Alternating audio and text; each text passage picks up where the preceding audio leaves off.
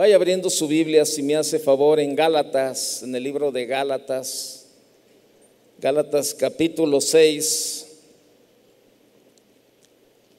Gálatas capítulo 6.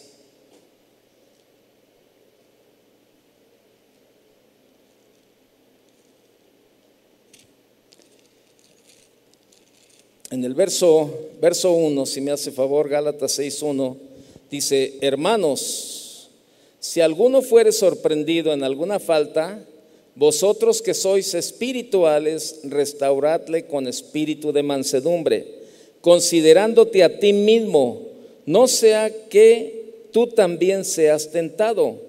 Sobrellevad los unos las cargas de los otros y cumplid así la ley de Cristo porque el que, el que se cree ser algo, no siendo nada, a sí mismo se engaña. Así que cada uno someta a prueba su propia obra y entonces tendrá motivo de gloriarse solo respecto de sí mismo y no en otro. Verso 5, porque cada uno llevará su propia carga. Bien, yo quiero hablarle en esta noche acerca de las cargas, las cargas y el cristiano. ¿Qué hacemos como cristianos con estas cargas, verdad, que en el caminar de la vida, verdad, este, enfrentamos? Muchos vienen enfrentando cargas aún desde la niñez, ¿verdad? Pero ¿qué hacemos? Como cristianos, ¿qué hacemos este, con, con, las cargas de la vida? Vaya al, al Salmo 55, por favor. Salmo 55, si me hace favor. En el verso 22. dice, echa, sobre Jehová tu carga y el que te sustentará, no dejará para siempre caído al justo. Esto es lo que debemos de hacer nosotros los cristianos, ¿verdad? Pero algo sucede, algo se activa en nuestro pensamiento, en nuestras mentes, cuando escuchamos la palabra carga, ¿verdad? Hablando espiritualmente, claro. Nuestra memoria nos trae del pasado a un tiempo de, a lo mejor de un silencioso estrés que alguna vez soportamos o la presente agonía de un corazón pues que está cargado, que está tribulado, que está afligido, ¿verdad? Que está, que está ahí lleno de, situaciones en la vida, de cargas que hemos venido eh, adoptando, ¿verdad? Y sin acepción de personas, la vida invoca sobre nosotros eh, eh, o nos enfrentamos a montañas, montañas insuperables de pruebas y depresiones en la vida. Y nosotros, nosotros no controlamos el vivir o el llegar a ser tan hábiles en la vida como para que podamos escapar de todas estas cargas. O sea, nos vamos a enfrentar, en la vida nos vamos a enfrentar a estos tiempos de pruebas, a estos tiempos de presiones y van a, van a venir cargas sobre nuestra vida, definitivamente, ¿verdad? Definitivamente vamos a experimentar estos tiempos en los que por alguna circunstancia, vamos a estar cargados en algún momento, ¿verdad? Pero ¿qué hacemos?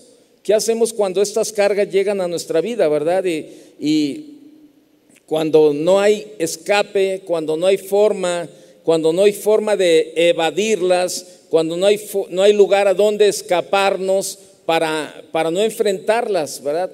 Ahora que estaba la, pandemia, ahora que estaba la pandemia, ¿verdad? Este, eh, una, de este, eh, uno de mis, eh, un concuño mío, ¿verdad? Que está en Texas, él, es, él este, eh, en ese tiempo todavía estaba trabajando, ahorita ya está jubilado, pero por ejemplo los clientes le hablaban, ¿verdad? Y le decían, oye, pues es que esto, ¿verdad? La situación eh, económica, ¿verdad? Era una situación difícil que estaba ahí y, este, y, y él les dijo algo, le decía algo a los clientes muy cierto, decía, mira, búscale por donde le busques, a donde te vayas está igual la pandemia, la situación económica por, por, todo lo que se está derivando de todo esto, está igual. No hay lugar, no hay lugar ahorita en el mundo seguro para que tú te vayas o te aísles y digas, aquí no me voy a contagiar, aquí no voy a, experimentar la enfermedad que está viviendo Estados Unidos, México y, y otros tantos países cercanos, ¿verdad? Aquí no, o sea, no hay lugar en el mundo si te vas a China, si te vas a Japón, si te vas a Europa, si te vas a lugares así, pues acuérdense, veíamos las noticias y en cualquier parte del mundo estaban experimentando eh, este tiempo de prueba, este tiempo difícil de, de, de padecer esta, esta este virus, este virus, ¿verdad? Que usted y yo también nos tocó vivir en este país. Y, no hay lugar, no hay lugar a donde nos podamos ir para escapar de los tiempos difíciles o de los tiempos de cargas o de los tiempos de aflicción, de pruebas, de presiones en esta vida. No hay lugar, no hay lugar por donde le busque. A lo mejor está bien afligido, está muy cargado, está muy presionado, está muy estresado y usted dice, no, ya sé que me voy a ir una semana al mar pero no me voy a ir a, un hotel donde haya mucha gente, me voy a ir allá a un lugar, ¿verdad? A una casita en la playa donde no haya nada, ni luz, ni, ni comunicación, ni nada. Ahí voy a estar, me voy a aislar para que no me lleguen a mí estos tiempos difíciles. Hagas lo que hagas, no puedes evadir estos tiempos, ya que esto es algo muy común en la vida. Pero ¿qué podemos hacer? No tenemos alas para volar. Ahí en el Salmo 55, de, este, dele una vueltita en el verso 6, ahí vea cómo David deseaba tener alas para poder volar. Verso 6, Salmo 55, 6. Y dije, eh, y dije, ¿quién me diese alas como de paloma? Volaría yo y descansaría. ¿Cómo quisiera, en otra versión, David está diciendo, cómo quisiera tener las alas de una paloma y volar hasta encontrar reposo? ¿Y sabe qué? Y, es un tiempo.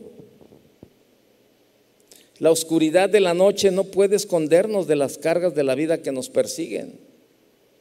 Aún así, Dios tiene una fórmula prediseñada prescrita que ha sido probada por el tiempo para sobrellevar las cargas de la vida. Aplicar sus principios hace las cargas de la vida manejables a través de él, fíjese. Y vamos a ver algunas declaraciones directas que son dadas en la palabra, ¿verdad? Y que a la vista, eh, ahorita que las estemos tocando, van a parecer contradictorias, pero en ningún momento, en ningún momento se contradicen. Y vemos ahí, ¿verdad?, que se presenta cada una de ellas ahí en el contexto con la finalidad de ayudarnos a aprender qué hacer con las cargas de la vida. Vemos ahí, leímos ahí en, el, en Gálatas capítulo 6, ¿verdad? En el verso 2 dice, sobrellevad los unos las cargas de los otros. Dice, sobrellevad los unos las cargas de, de los demás. Podríamos decir, ¿verdad? Ahí, déjeme buscar el Gálatas. Eh, eh, para no, para no este, equivocarme, eh, Gálatas 6, 2 exactamente, sobrellevar los unos las cargas de los otros. Ahí dice, ¿verdad? Ayúdense unos a otros a llevar sus cargas. En el, en el escenario de Gálatas, eh, Gálatas 6, versos 1 y 2, tenemos a un hombre espiritual restaurando a uno que ha sido sorprendido en una falta, conectando, conectado a esta circunstancia se nos manda sobrellevar los unos las cargas de los otros. Y mantengamos este mandamiento en el contexto mientras estudiamos eh, esta parte sobre las cargas de la vida. La palabra carga, la palabra carga usada en este contexto, en el, en el que estamos hablando del verso 2 de Gálatas 6, viene de la palabra griega varos, varos, con B grande, varos que significa peso, carga, abundancia, algo que hace una demanda en nuestra reserva material y espiritual. Esta es la definición del griego de la palabra varos. El énfasis es hecho por Pablo. Y es un énfasis que Pablo está haciendo a los ministros y a los santos para venir al rescate de un hermano o hermana cristiana que ha sido abrumado por la carga de una falla espiritual. ¿Falló? Espiritualmente, ¿verdad? Y, esto se convirtió en una carga. Y muchos tipos y clases de cargas hacen que los hijos de Dios sean derribados, sean débiles, sean tibios o infieles. Al observar o discernir tales condiciones, tenemos que sentir dicha carga y ayudarle a soportarla. Tan rápidamente como la, mire, Tan rápidamente debemos de hacerlo como la corriente, sanguínea se apresura eh, con los anticuerpos, ¿verdad? Para ayudarnos en el, en el tiempo de, de, eh, de un accidente o una infección. Así que inmediatamente cuando tenemos una cortada, una infección, los anticuerpos, ¿verdad? La sangre comienza a irrigar de tal manera para hacer frente y luchar y, evitar infecciones e evitar situaciones, ¿verdad? Que el cuerpo tenga más padecimientos. Bueno, así debería de ser la iglesia también cuando nos, nos enteramos de que algunas de las personas están pasando un tiempo difícil o tienen cargas, algunas cargas que nosotros podemos ayudarle a llevarla, ¿verdad? Nuestra, eh, supervivencia, eh, nuestra supervivencia espiritual es absolutamente dependiente en nuestro apoyo a los que están cargados mediante las oraciones, mediante ánimo, mediante empatía y compasión. Y en la iglesia, fíjese bien, en la iglesia debe de haber fuertes lazos familiares, compañerismo, hermandad, amistad y un sentimiento de que somos guardianes de nuestro hermano. Y le pregunto, ¿vamos a permitir que un espíritu y una actitud independiente, machista y autosustentador nos prive de la necesidad y el, y el esencial compañerismo y apoyo? Yo creo que no. Ocasionalmente tú necesitarás ayuda. Ocasionalmente todos necesitaremos ayuda, ocasionalmente. Pero también tendrás el arraigado recurso para ayudar a otros. ¿Harás bien a otros cuando tengas en tus manos el poder para hacerlo? Es una pregunta. ¿Realmente cuando tú puedas hacer el bien a los demás, lo podrás hacer? Vaya conmigo a Proverbios 3, 27.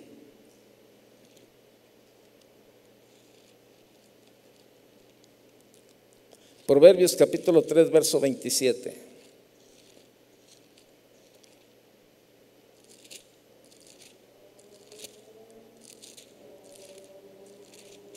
...3.27... dice... ...no te niegues... ...no te niegues a hacer el bien... ...a quien es debido... ...cuando tuvieres poder para hacerlo... ...no niegues un favor a quien te lo pida... ...si en tu mano está el otorgarlo... ...eso dice la Biblia... Eso dice la Biblia. Fíjese que hay un pasaje hay un pasaje en la Biblia donde, donde este, una ciudad llamada Meroz fue maldecida por Dios, al igual que sus moradores. Y, o sea, fue maldecida por, precisamente por, por, esta, por esta situación. Vaya, vaya conmigo al libro de jueces, si me hace favor.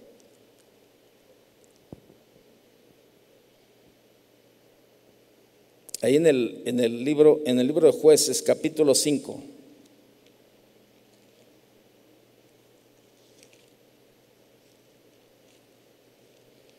Jueces, capítulo 5, verso 23.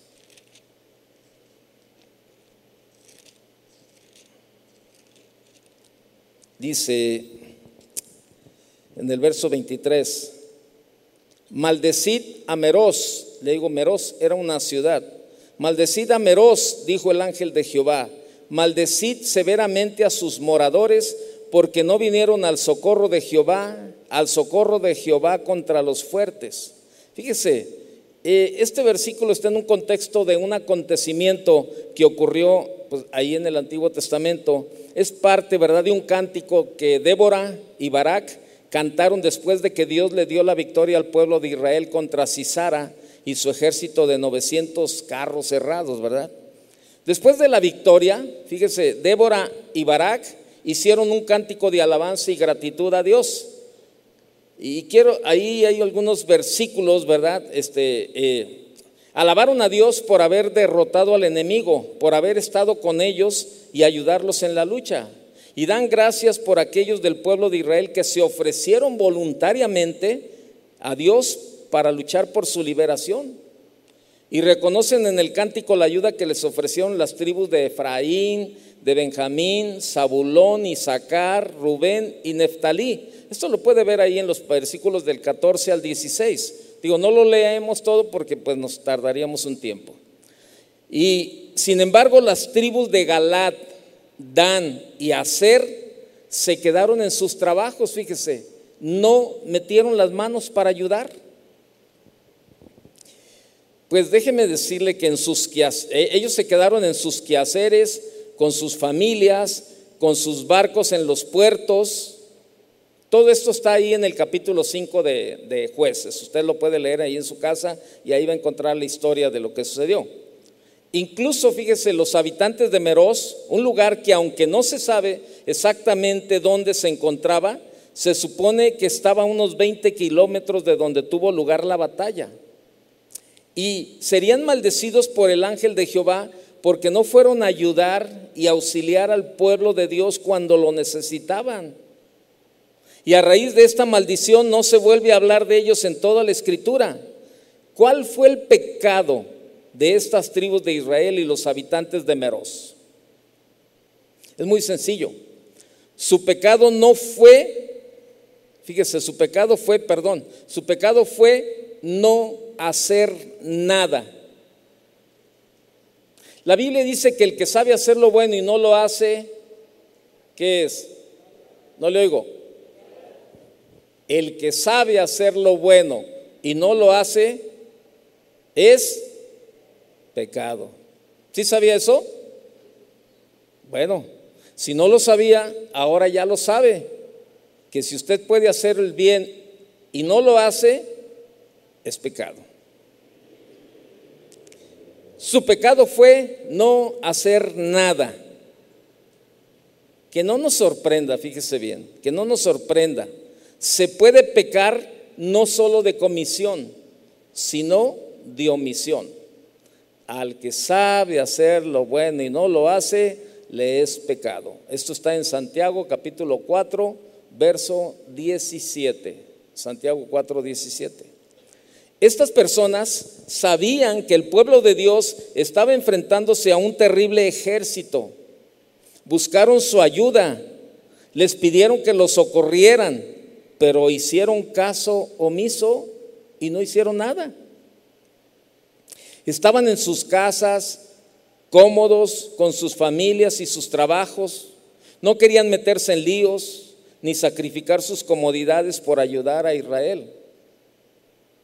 No eran gente mala, en el sentido de que ellos no eran enemigos de Israel, no deseaban su mal, pero tampoco se preocuparon por su bien y su salvación. Y podemos aplicar, fíjese, podemos aplicar esta, esta misma situación hoy en día en la iglesia. Podemos aplicar esta situación en la iglesia.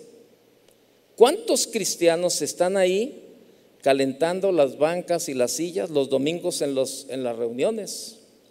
Son gente agradable, son gente fiel, defienden la palabra de Dios como tal, pueden decir que leen la Biblia, incluso que oran, pero a la hora de apoyar la obra de Dios, cuando ven que la iglesia necesita ayuda de cualquier tipo, práctica, espiritual, económica, etcétera, etcétera, ellos miran para otro lado. Mire, cuando yo le, cuando damos los avisos, ¿verdad? Ah, hoy no lo hice porque yo quiero orar antes de que nos vayamos, queremos orar. Pero normalmente yo siempre doy los avisos y oramos por las peticiones y yo hago un llamado a las personas que vienen enfermas o que tienen una necesidad. ¿Se ha dado cuenta? Y les digo, póngase de pie o levante la mano. Si ya estamos de pie, levante la mano. Y yo insisto, pero insisto de una manera que siento que estoy limosneándole un favor. Por favor, muévase de su lugar, vaya, vea una mano levantada, ore por él, ponga las manos. Todos, todos podemos pasar situaciones en la vida donde necesitamos la ayuda de los demás. ¿Sí o no? Todos. Pero sin embargo no hay, no hay un efecto, o sea, la gente se queda ahí sentada, como, como el pasaje que estamos leyendo. O sea, no ayudaron, era, gente, no, Israel no eran, no eran enemigos de Israel, era gente buena, eh, o sea, todo lo que usted quiera saber. Pero a la hora de la necesidad, a la hora que se ocupaba que salieran a ayudarles, voltearon para otro lado y se quedaron en sus casas cómodamente. Lo mismo sucede en la iglesia el día de hoy. Lo mismo. ¿De verdad? Lo mismo. se voltean para otro lado y dicen cosas como esta. Estoy muy ocupado con mi trabajo. Tengo que cuidar mi casa y mi familia. Es mejor que me mantenga al margen. No me quiero comprometer mucho con nada ni nadie. ¿Le recuerda algo, esto algo en el Nuevo Testamento? ¿Se acuerda? Que hay una parábola, la de la gran cena. Cuando un hombre hizo una gran cena, invitó a muchos, pero a la hora de asistir empezaron a excusarse. He comprado una hacienda y necesito ir a verla. Otro dijo, he comprado cinco yuntas de bueyes y voy a probarlos. Otro dijo, acabo de casarme y no puedo ir. Acaba la parábola diciendo que ninguno de aquellos hombres que fueron convidados gustaría la cena. Mire, ponemos excusas para no hacer la obra que el Señor nos manda. Ponemos excusas porque no ponemos al Señor en primer lugar en nuestras vidas. Buscamos pretextos, la verdad, para no hacer lo que debemos de hacer. Y de verdad, Tan sencillo como levantarnos y orar por la gente. Tan sencillo. De verdad, tan sencillo como eso. Ya no, ya no nos metemos a, otros, a otras cuestiones.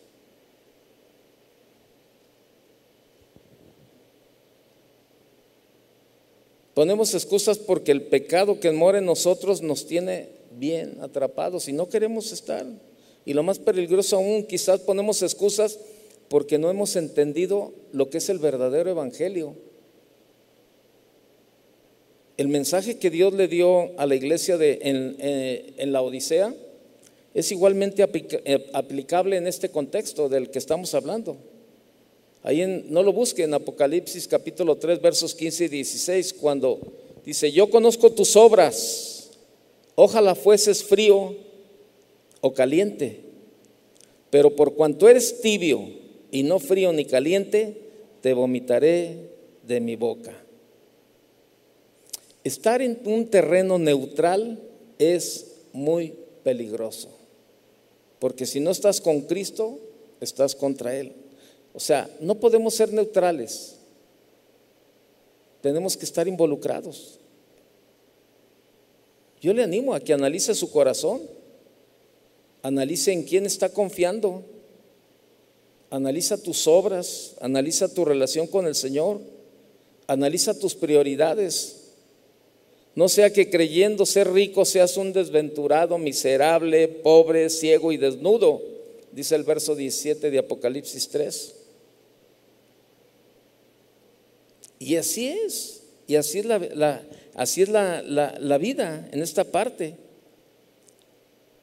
Y, Pablo hace, hace, un énfasis a que, a que sobrellevemos los unos las cargas de los otros. Y, y a lo mejor usted me puede decir, bueno, ¿qué significa llevar las cargas? Gálatas 6.2, ya lo leímos, dice, sobrellevar los unos las cargas de los otros y cumplir así la ley de Cristo. Aquí la palabra carga significa un peso de importancia personal y eterna. Mire, puede referirse a un problema de carácter, una lucha o una exigencia moral, ¿verdad? Hay quienes se preguntan por el significado de este versículo comparando con Gálatas 6.5. Gálatas 6.5 dice, cada uno llevará su propia carga. Y algunos pueden pensar, oye, pues estos versículos se contradicen. En Gálatas, en Gálatas 6.2 nos dice, sobrellevad los unos las cargas de los otros. Y en Gálatas 6.5 dice, que cada quien, dice, que cada quien debe llevar su propia, dice, cada uno llevará su propia carga. ¿Acaso se contradicen estos versículos? ¿Cómo podemos sobrellevar las cargas de los demás si, si se supone que cada uno debe llevar su propia carga? La palabra griega que se traduce como carga en Gálatas 6:5 es portión, que significa una carga personal. Fíjese, una carga personal e intransferible. Cada uno de nosotros tenemos ciertas obligaciones de las cuales somos los únicos responsables. Por ejemplo, Dios nos ha dado a cada uno de nosotros responsabilidades sobre nuestras familias. Primera de Timoteo 5:8. Nos da una responsabilidad sobre nuestras iglesias. Primera de Corintios 12:18 y una santidad y nuestra santidad personal en 1 Pedro 1:15. No podemos responsabilizarnos por el comportamiento de otra persona. Sin embargo, podemos llevar otras cargas. Podemos acercarnos a un hermano o una hermana con dificultades y ayudarlo a soportar la carga de una prueba o tentación que pueda hundirlo. Esa es la iglesia. Mire, ahora que estábamos en Houston, yo me acordé de, cuando recién yo, este, eh, lo he platicado muchas veces, ¿no? De cuando me convertí el primero de enero de 1983, que el Señor, pues el Señor me hizo un llamado, ¿verdad? Y ahí yo le dije, Señor, pues aquí estoy, ya quiero salirme de todo esto. Y entonces eran los primeros días en el trabajo con los que yo tomaba y fumaba y todo eso, y me sentía, me sentía extraño con ellos. Y le hablo a, la que es mi esposa ahora, en aquel tiempo era mi novia, y, le dije, ¿sabes que ya me siento, pues ya no encajo con ellos? Me dijo, no, pues es que la Biblia dice que no hay comunión, no hay comunión entre la luz ni las tinieblas. Digo, pero ahora ¿qué hago? Me siento aislado. Y ella me acuerdo que me dijo, mira, hay un grupo que se está formando ahí en casa de oración y están leyendo la Biblia. Y en ese grupo iba Chava Pardo, Chiu García, este, eh, Eduardo Sánchez, que ya falleció, su hermano y, otros, y otro, otro hermano también, ¿verdad? Que, este, que también a veces viene a la iglesia todavía. Y, entonces, pues yo llegué, ¿verdad? Y yo decía, ay, qué enfado, ¿no? Qué, qué aburrimiento, la verdad. Este, leer la Biblia, cuando todas mis tardes eran de reventón, imagínense el cambio.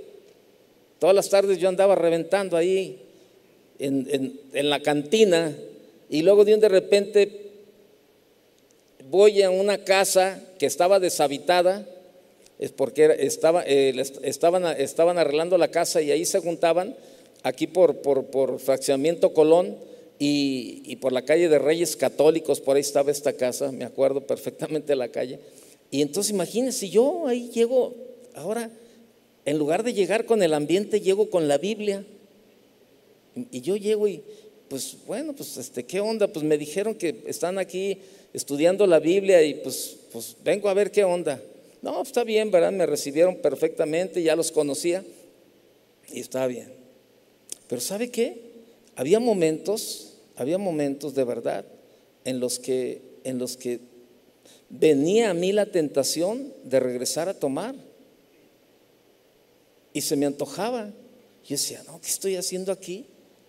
Ahorita estaría ahí sentado ahí este, con el ambiente y con la rocola puesta y escuchando de qué manera te olvido y todas esas cosas, ¿verdad? Por acá. Y, y, yo, le, yo me acuerdo que le decía a uno de ellos, le digo, ¿sabes qué?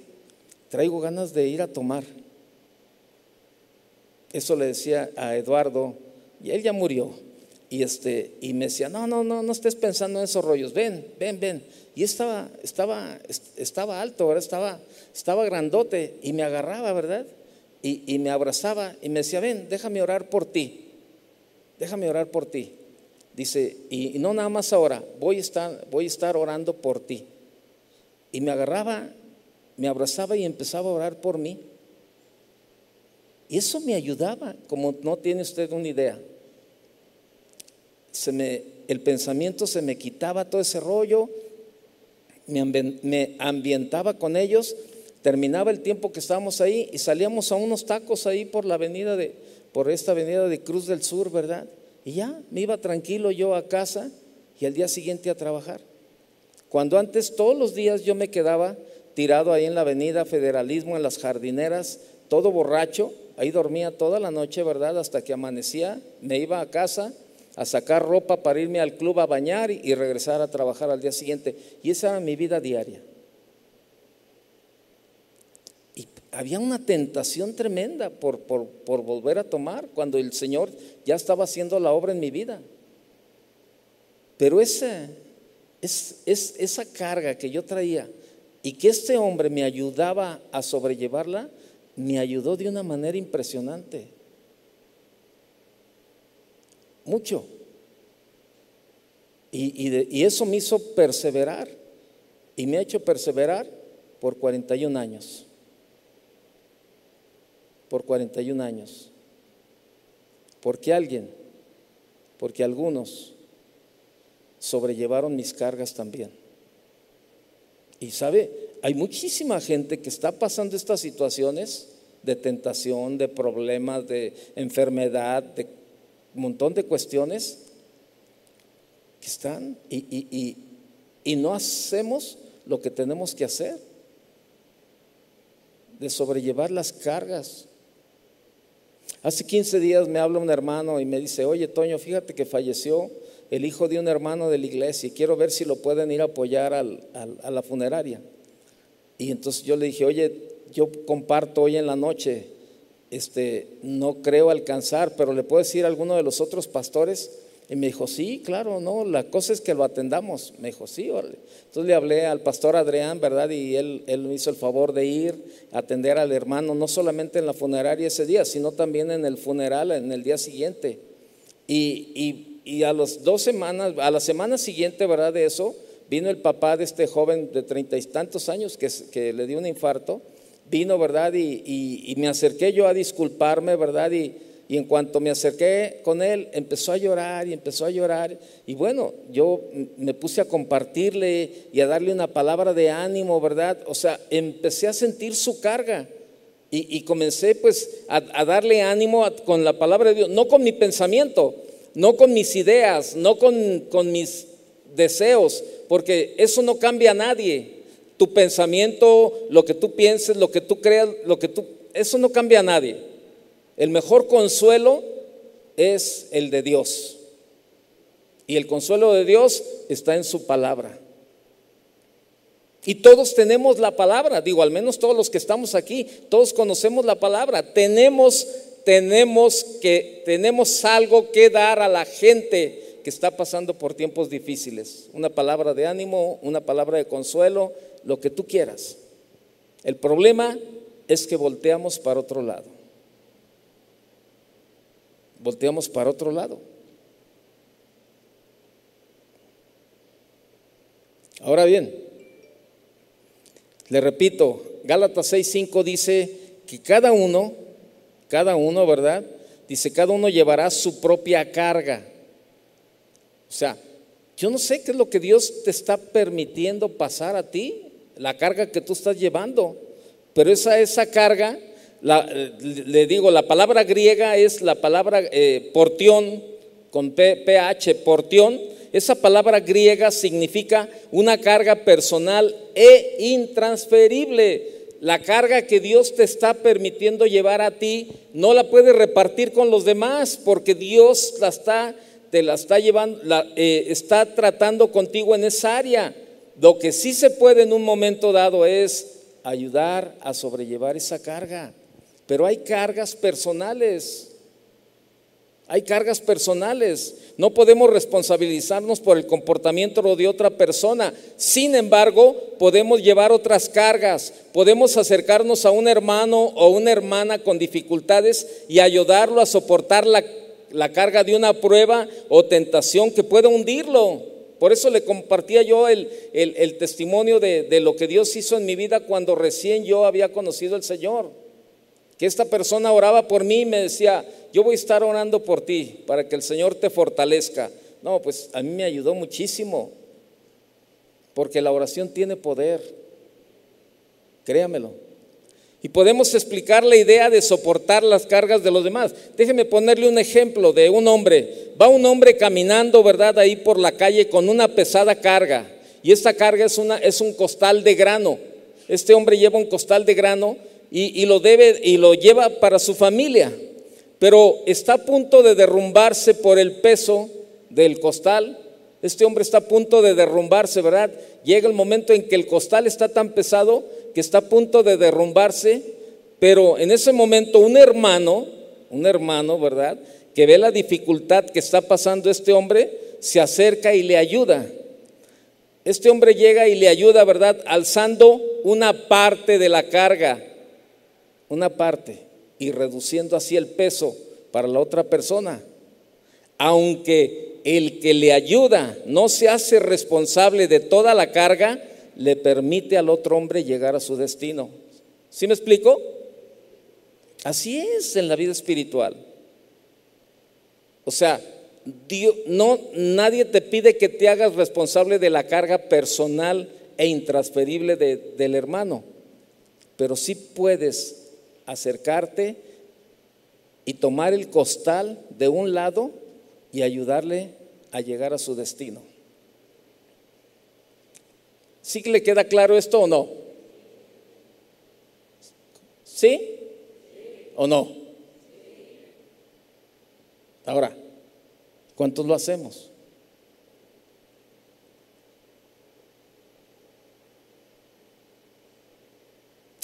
La iglesia de Antioquía, es un ejemplo de cómo los creyentes llevan las cargas de los demás. Vaya conmigo al libro de los Hechos, Hechos capítulo 11.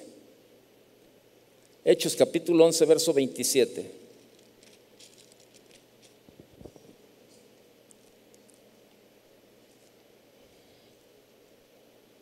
Hechos capítulo 11, verso 27. En aquellos días, unos profetas descendieron de Jerusalén a Antioquía, y levantándose uno de ellos, llamado Agabo, daba a entender por el Espíritu que vendría una gran hambre en toda la tierra habitada, la cual sucedió en tiempo de Claudio. Entonces los discípulos, cada uno conforme a lo que tenía, cada uno conforme a lo que tenía, determinaron enviar socorro a los hermanos que, que habitaban en Judea lo cual en efecto hicieron, enviándolo a los ancianos por mano de Bernabé y por mano de Saulo. La iglesia de Antioquía, fíjese bien, no asumió la responsabilidad de la provisión total, pero su generosidad alivió la carga de los que iban a sufrir. Le pongo otro ejemplo las despensas. Hacemos el llamado a las despensas y mire, son pocos, son pocos los que están involucrados. Ahora, ya hay un grupo grande de gente con necesidad.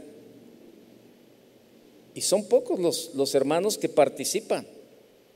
En ocasiones, cuando se nos termina eh, el, arroz, el frijol, todo lo que, lo que se surte a través de la despensa, la administración de la iglesia este, eh, lo cubre, lo cubre precisamente para no dejar a estas familias con la necesidad. Ahora, la idea de sembrar en la congregación es que también usted sea bendecido. O sea, no creo que haya gente que no pueda traer un kilo de arroz, un jabón, una lata de atún. Pero sabes, estás como los de Meros. Ven la necesidad y se voltean para otro lado. Y llevaron las consecuencias.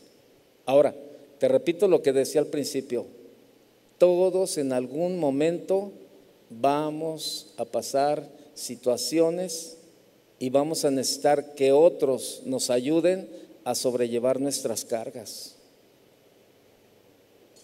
¿De verdad? Nadie, nadie estamos exentos de pasar una situación difícil en la vida. ¿Está de acuerdo? O, aquí habrá alguien que levante la mano que diga, no, yo nunca voy a pasar nada de eso. ¿Habrá alguien?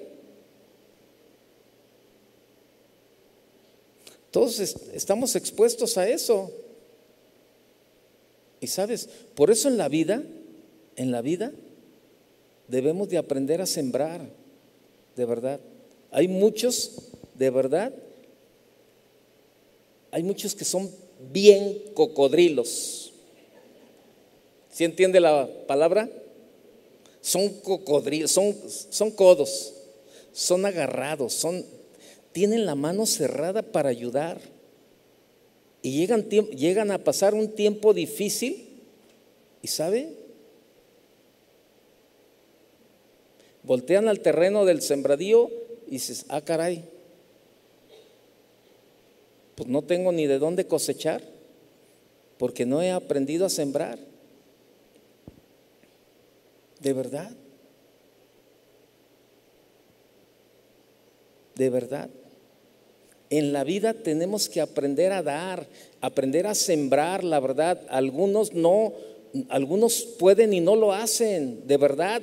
Cierran la mano, cierran la mano para dar. Y como tienen cerrada la mano, pues cuando Dios derrama la bendición, pues se les cae la bendición porque pues tienen la mano cerrada, porque no la abren para dar.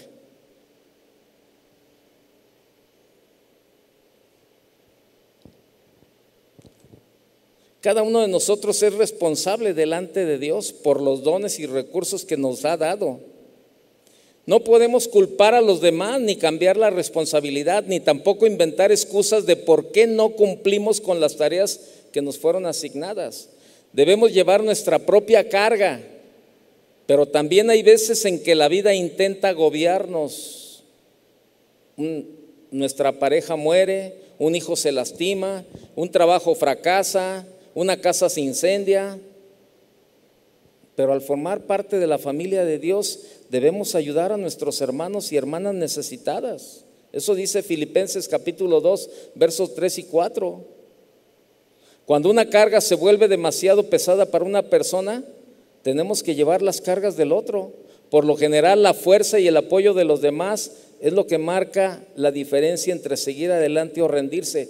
Tristemente, tristemente y desafortunadamente, existen algunos que toman de, manera aislada este versículo de Gálatas 6.2, de sobrellevar los unos las cargas de los otros, y hacen una carrera de pedir ayuda, hacen una carrera de pedir ayuda. O sea, aquí nos hemos enfrentado con mucha gente que viene y, nos avienta un rollo impresionante, ¿no? De, eh, con la idea de, que le ayuden. Y al rato nos damos cuenta que andan en otras congregaciones haciendo lo mismo y haciendo lo mismo en un lado y en otro, tratando de poner carga en la gente. Pero tristemente, de forma o sea, de manera aislada toman este versículo y hacen una carrera de pedir ayuda. O sea, hacen un modo, un modus vivendus, una forma de vivir. Hacen un mal uso del mandamiento de Dios de sobrellevar las cargas de los demás para evitar sus propias responsabilidades y acostumbran a molestar a las familias de la iglesia con demandas de ayuda. Caminar a la luz de la palabra de Dios es un, es un delicado equilibrio entre el dar desinteresadamente y la responsabilidad de los límites. Yo a mucha gente le, le he dicho, hasta para dar, hasta para dar, tú tienes que pedirle a Dios sabiduría. Hasta para dar tienes que pedirle a Dios sabiduría. No puedes sembrar en cualquier lado. Agarre un puñito de frijol o maíz, la semilla que usted quiera. y aviéntela al pavimento, ¿qué va a pasar con esa semilla? ¿Eh? Se va a quemar o la van a pisotear o los pájaros se la van a comer. Ahí en el cemento, pues el cemento no, es, no es un lugar para sembrar. Pero sin embargo, agarre esa semilla y vaya a un terreno de esos de sembradíos donde la tierra está preparada y aviente la semilla. Y sas. Comienza a crecer el fruto. ¿Por qué? Porque es un terreno preparado para la siembra. Hasta para dar necesitamos pedirle sabiduría a Dios.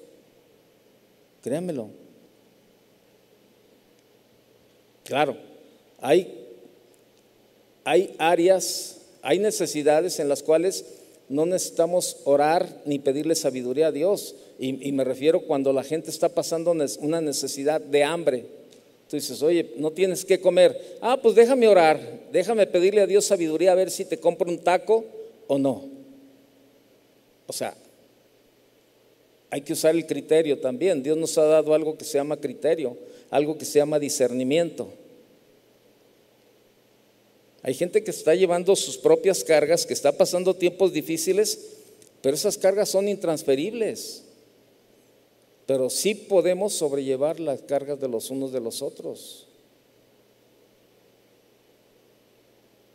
Y por eso tenemos que, que buscar la guía y la ayuda de Dios. Y hay muchos versículos sobre llevar las cargas de los otros, ¿verdad? Eh, no lo busque. Romanos 15.1, los que somos fuertes debemos soportar las flaquezas de los débiles. Eh, primera de Tesalonicenses 5.14, debemos soportar al débil.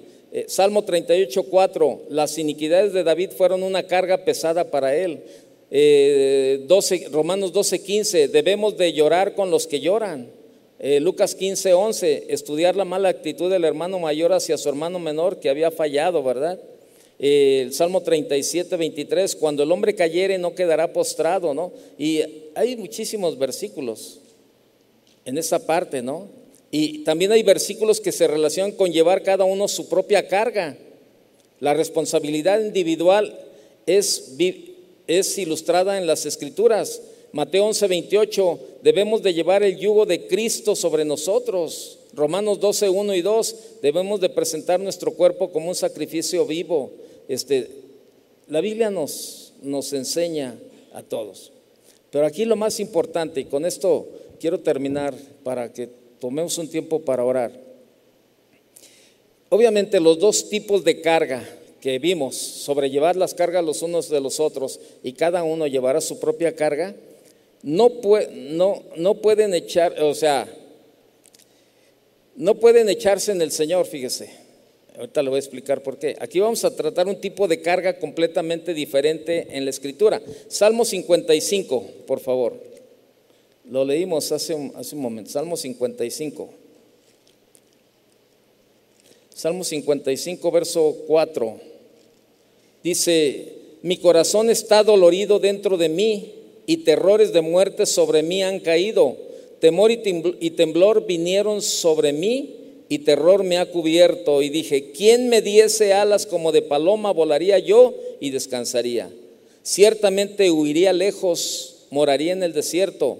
Me apresuraría a escapar del viento borrascoso de la tempestad. Verso 22 de ese mismo capítulo dice, echa, echa sobre Jehová tu carga y él te sustentará no dejará para siempre caído al justo. Fíjese, carga, la palabra carga usada en este contexto viene de la palabra hebrea yeab, que significa dada por providencia y atribuida a nosotros como nuestro destino carga. Las cargas de las que habló David son aquellas sobre las cuales no tenemos absoluto control. Frecuentemente estas nunca son comprendidas por el que las soporta, este tipo de cargas y pueden ser de una naturaleza espiritual o física. Y estas son humanamente imposibles de soportar, pero de la misma manera no pueden evitarse o escapar de ellas. Ahí están. Las cargas de esta naturaleza pueden hacerte infeliz, atormentado y amargado si no eres cuidadoso. Para evitar eso, estas cargas deben de ser echadas en el Señor. Le voy a poner un ejemplo. Esta persona que se le murió el hijo y, estaba, él estaba llorando aquí en la puerta, ¿verdad? Y yo estaba ahí con él. Y yo le dije, mira, sin lugar a duda, sin lugar a duda, la gracia de Dios va a estar sobre ustedes, sobre ti y sobre tu esposa, y sobre la esposa de tu hijo y sobre los hijos de, tu hijo. La gracia de Dios va a estar ahí. ¿Por qué? Porque son situaciones tan difíciles en la vida que humanamente no las pudiéramos pasar. Eh, antier acaba de fallecer una joven una joven que se congregaron un tiempo aquí con nosotros, son, son de allá de, Tuxpan, Jalisco, y se vino un tiempo él como doctor, se vino a hacer su servicio y se estuvieron congregando aquí. Y, bueno, este, ella eh, tuvo cáncer de mama y le hicieron limpieza y el Señor había hecho de verdad, la, la levantó, duró dos, tres años, ¿verdad? Libre, todo eso. Pero bueno, el Señor le plació llevársela y, esta joven debe de haber tenido unos treinta y tantos años. Dejó a su esposo de la misma edad, más o menos, y un niño de ocho años. Y le mandé un mensaje, ¿verdad? Porque ellos están en Tuxpan. Esto fue el martes y el martes teníamos las clases y yo le mandé un mensaje, pues para animarle y compartirle una palabra y todo eso. Y él me regresa el mensaje y me dijo, pastor, oren por nosotros, lo necesitamos lo necesitamos. ¿Qué está diciendo él? Necesito, no era, no era el que yo orara, él me está diciendo, necesito la ayuda de Dios, porque para pasar estos momentos en la vida es difícil. Es difícil. Ese es otro tipo de cargas que, que muchas veces, bueno, o sea, cargas que, que deben de ser, deben de ser echadas en el Señor. Y en esta categoría de cargas están, por ejemplo, las enfermedades, los padecimientos, porque, por ejemplo, viene una persona con cáncer, este, está mal del cáncer, ¿verdad? Y usted no se puede acercar con ella y decirle, oye, este, yo te voy a ayudar tu, tu carga, este, compárteme la mitad de cáncer que tú traes. No puede hacerlo, no puede hacerlo, claro, puede usted orar por ella, pero esa persona, la mejor forma de echar su carga es ante Dios. Hay cargas que nadie, nadie te puede ayudar a llevarla más que Dios. Nadie. Nadie. Solo Dios. Y bueno, cada uno Podemos orar, podemos hacer lo que tú quieras, ¿verdad? Pero hay cargas. O sea, y me refiero a enfermedades, padecimientos, la muerte de algún ser querido, como estos casos, una tragedia, una pérdida de alguna, de, en un accidente, una extremidad o algo. Este, yo tenía unos vecinos que vivían enfrente de casa, eh, eran eh, son cristianos, y, y, era una joven, era una joven bonita, la verdad, jovencita y venían de una cena de allá de, del Palomar y por venían por López Mateos, venían a casa temprano, no venían ni con alcohol ni nada. Ella venía dormida en el asiento de atrás y una camioneta se estrelló de frente con ellos y entonces ella salió del golpe hacia adelante y se le clavó el espejo retrovisor en los ojos y perdió los ojos. Perdió los ojos, una joven de veintitantos años. Y sabe, la verdad, este, veíamos a los padres deshechos, veíamos a los padres deshechos. Pero un día mi esposa platicando con esta joven, ¿verdad? Le dijo, mira, lo único que me sostiene es la ayuda de Dios. Me cambió la vida, me cambió la vida, de verdad. Quedó invidente de por vida. Y sabe, no se derrotó, no se derrotó, al contrario, se metió a estudiar leyes aún con su invidencia y todo ese tipo de cosas, terminó una carrera, la verdad, y, y, este, y está involucrada en todo eso. Pero ella misma decía, si no fuera por la ayuda de Dios, créemelo, que no sé cómo estaría. Ese es otro tipo de cargas. Una pérdida de extremidades, del oído, de la vista, un desastre financiero, una pérdida de, tus bienes, niños rebeldes, niños retardados, un niño enfermo, un niño este, especial, eh, persecución, incapacidad por accidentes, entre tantas otras cosas, interminablemente la lista. Y podríamos continuar. Y sabe, cuando nosotros hacemos esto de llegar ante el Señor y poner nuestras cargas sobre Él, Primera de Pedro 7:7, con ese terminamos, créeme. Primera de Pedro 7:7.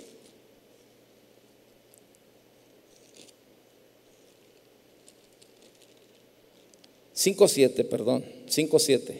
Yo le dije siete siete, no, cinco siete, perdón. Echando toda vuestra ansiedad sobre él, porque él tiene cuidado de vosotros. Cuando usted hace esto,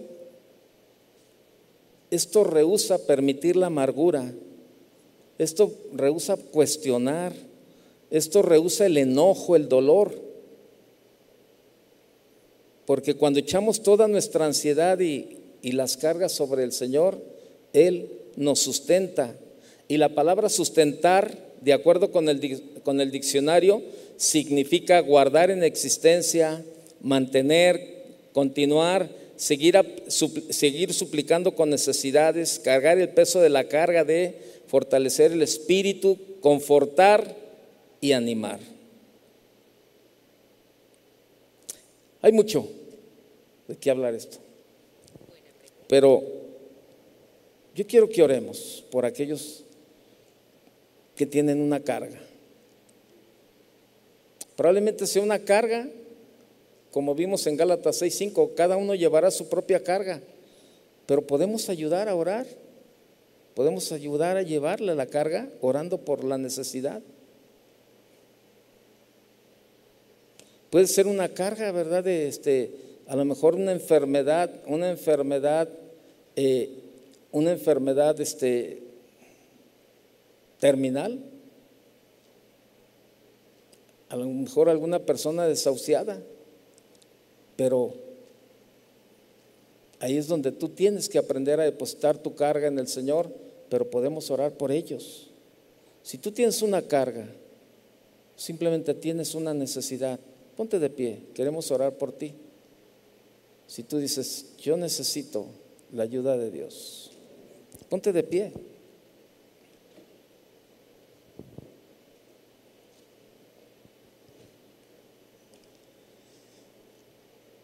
En muchos momentos Dios no ve conveniente remover o quitar la causa de la carga cuando nosotros le echamos sobre Él. Él lo usa para sustentarnos, para, para hacernos crecer, para fortalecernos, para, para que podamos de verdad aprender a confiar en Él. Hay varias personas de pie. Ahora le voy a pedir a usted que está sentado, que dice, no, yo no tengo necesidad de que oren. Bueno, ahora vaya e involúcrese. No sea como los de Meros. Vaya y vea. Que no se quede nadie sin que podamos orar por ellos. Porque así es como podemos sobrellevar las cargas los unos por los otros. Vaya y ore. Vaya, ponga sus manos, la verdad. Vamos a orar por ellos, vamos a interceder por ellos, vamos a hablarle al Señor y decirle, Señor, aquí estamos, Señor, repartiendo, sobrellevando las cargas los unos de los otros. Señor, te damos gracias en esta noche, Señor. Gracias, Señor, porque somos una familia. Tú nos has hecho una familia, Señor. Has estrechado los lazos de amor entre nosotros y como tal debemos de llevar las cargas los unos de los otros. Señor, tú conoces la carga de cada uno de nuestros hermanos. Lo único que nosotros queremos es ayudarles a sobrellevarlas orando junto con ellos, Señor. Pidiéndote a ti, Señor, la ayuda para la vida de cada uno de ellos. Probablemente, Señor, alguno está llevando una carga que no puede transferir y que no puede, Señor, hacer nada más. a ellos te pedimos tu ayuda, Señor. Que les des la gracia, que les des la paz que necesitan en este momento para sobrellevar esa carga que puede ser muy pesada, Señor, humanamente, pero que descansando en ti, Señor, podemos, podemos, podemos estar tranquilos. Probablemente hay alguien, Señor, que, que tiene una enfermedad terminal o que tiene alguna situación difícil que ahí no podemos hacer más que orar por ellos, pero que cada persona tiene que echar su carga ante ti, Señor, y tú le sustentarás. Señor, aquí estamos delante de ti, Señor, reconociendo nuestra debilidad, reconociendo nuestra necesidad, reconociendo, Señor, que nadie, absolutamente nadie, nos puede ayudar más que tú, Señor. Es por eso que en esta noche, Señor, ponemos todo en tus manos, Señor. Y oramos en esta noche por la vida de cada uno de nuestros hermanos, Señor. Como un cuerpo, Señor, nos unimos y oramos y confiamos en ti, Señor. Y te pedimos un milagro, Señor, en cualquiera que sea la situación que nuestros, nuestros hermanos están viviendo y están pasando. Te pedimos, Señor, que tú, que tú seas suficiente para cada uno de ellos. Te pedimos que tú sustentes la vida de cada uno de ellos, Señor. Que les ayude, Señor, en este momento, Señor, a descansar en ti. Padre, te damos gracias, Señor. Gracias por ese, por ese enorme, Señor, ese enorme privilegio que tenemos, Señor, de conocerte y saber que podemos contar contigo en cualquier circunstancia, Señor. Porque tenemos esa confianza de ir delante de ti, unidos como un cuerpo, Señor, y pedirte, Señor, no solamente por mi necesidad, sino también por la de los demás. Gracias, Señor, porque sabemos que tu mano, tu mano se extenderá sobre la vida de cada uno de, de ellos, Señor, y veremos, veremos ese milagro, Señor, conforme a tu voluntad, conforme a tu plan y a tu propósito. Siga orando siga